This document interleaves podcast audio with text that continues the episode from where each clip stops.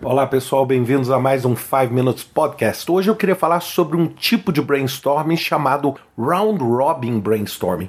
E é claro, a maior parte das pessoas vai pensar o seguinte: esse nome diz respeito ao quê? Por que, que é Round Robin?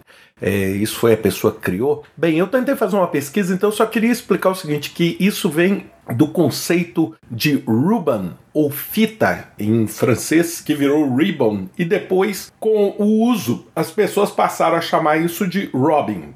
Basicamente, o conceito de round robin é quando todos os jogadores analisam, conflitam e questionam os outros jogadores. Uma coisa comum para explicar isso é quando a gente pensa, por exemplo, num campeonato de futebol onde todos os times jogam contra todos os times. Então, esse é o conceito de round robin. Agora, o que é um round robin brainstorming? O que é um brainstorming desse tipo? Primeira coisa, quando a gente pensa no brainstorming, a gente, na maioria das vezes, pensa o quê? Aquele monte de gente falando, uma personalidade dominante, vamos dizer, basicamente direcionando a discussão, e a gente fica na dúvida seguinte: será que o brainstorming é realmente efetivo? Então, o round robin, ele evita que essa personalidade dominante conduza a direção do brainstorming num sentido que não seja o sentido coletivo do grupo que está fazendo esse brainstorming. Então, é uma forma de gerar ideias sem ter uma influência, uma personalidade, onde praticamente todas as pessoas têm uma voz igual. Basicamente, isso se dá em seis passos. Então, vamos tentar entender isso de uma forma presencial, que depois a gente pode fazer uma analogia para uma forma virtual. Mas uma forma presencial, imagina o seguinte: seis pessoas numa mesa. Então, você distribui um cartão, uma folha, né? Quando a gente fala, é, pode até ser um post-it, mas que seja um post-it grande, onde a pessoa pode realmente explorar e explicar a sua ideia. E você distribui isso para essas seis pessoas. Em seguida, o facilitador, que é a pessoa que vai estar conduzindo, ele explica o problema e os objetivos daquele brainstorm. É muito importante que você seja específico, senão as pessoas realmente vão devagar e vão fugir completamente do assunto. Então você explica claramente qual o problema que você tem. É muito comum você usar esse tipo de processo, por exemplo, na fase de ideação em modelos ágeis, onde você está tentando entender o seguinte: qual é o problema que nós vamos resolver, por exemplo, com esse software, com esse novo código, com esse novo app. Então, você dá isso claramente para esse grupo. Bem, em silêncio, aí vem o silêncio, que é importante. Cada um vai registrar em detalhe uma possível solução para aquele problema. Tá? Então eu vou ali e vou preencher a solução ou como eu enxergo aquele problema, sem ser influenciado pelos meus outros cinco colegas, por exemplo, que estão ali fazendo esse trabalho.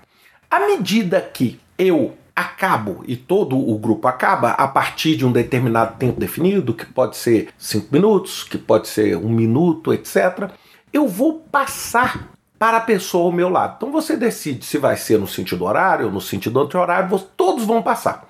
Bem, o que, que vai acontecer? Você então vai receber a ideia ou o problema desenvolvido pelo seu colega, que está do seu lado, ou direito ou esquerdo.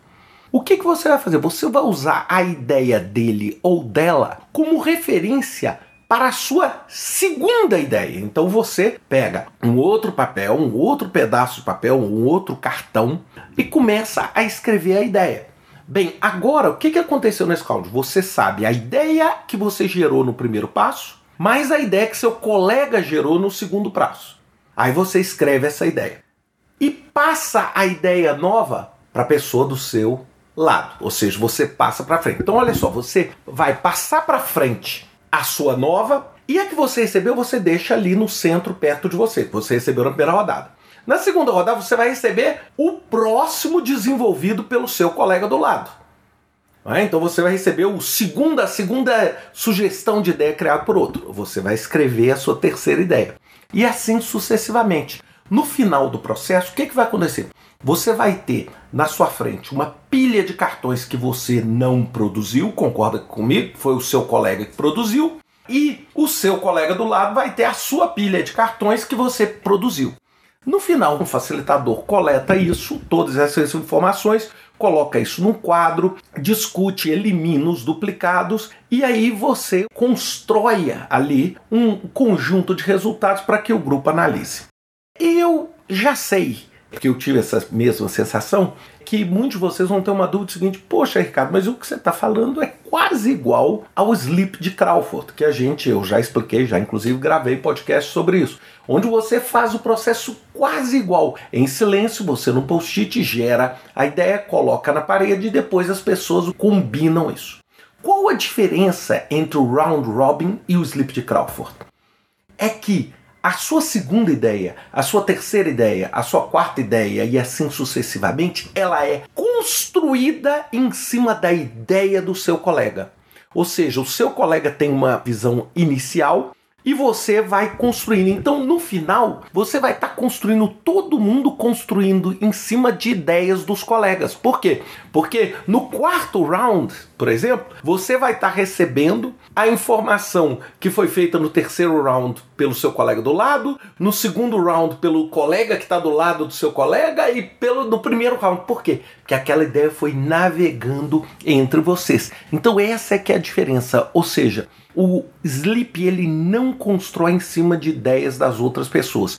Já o Round Robin constrói em cima de ideias de outras pessoas. Então eu acho que é uma técnica extremamente rápida, extremamente versátil quando você está na fase de gerar ideias para resolver o seu problema. Então pensem nisso. Utilizem essas ferramentas, as ferramentas são sempre muito versáteis para a gente conseguir realmente ter eficácia no nosso processo de geração de ideia. Um grande abraço para vocês, até semana que vem com mais um 5 Minutes Podcast.